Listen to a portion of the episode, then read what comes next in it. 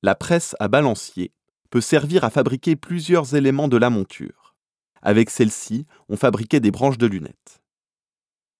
Voyons tout d'abord comment est fabriquée cette machine. Le bâti est constitué de deux traverses horizontales en fonte, de couleur noire, reliées par deux tiges verticales en acier, sur lesquelles coulisse une structure en bronze reliée à une énorme vis sur laquelle est emmanché un balancier terminé d'un côté par une grosse boule, c'est le contrepoids, de l'autre par une tige, c'est la poignée.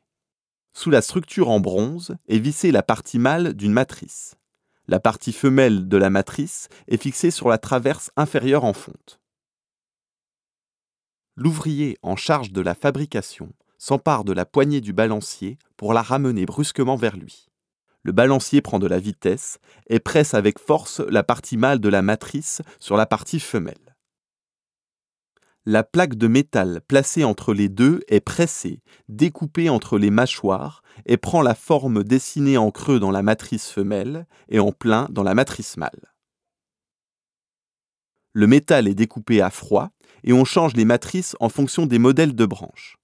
À titre d'exemple, devant la presse, nous avons placé une partie femelle d'une matrice de branche.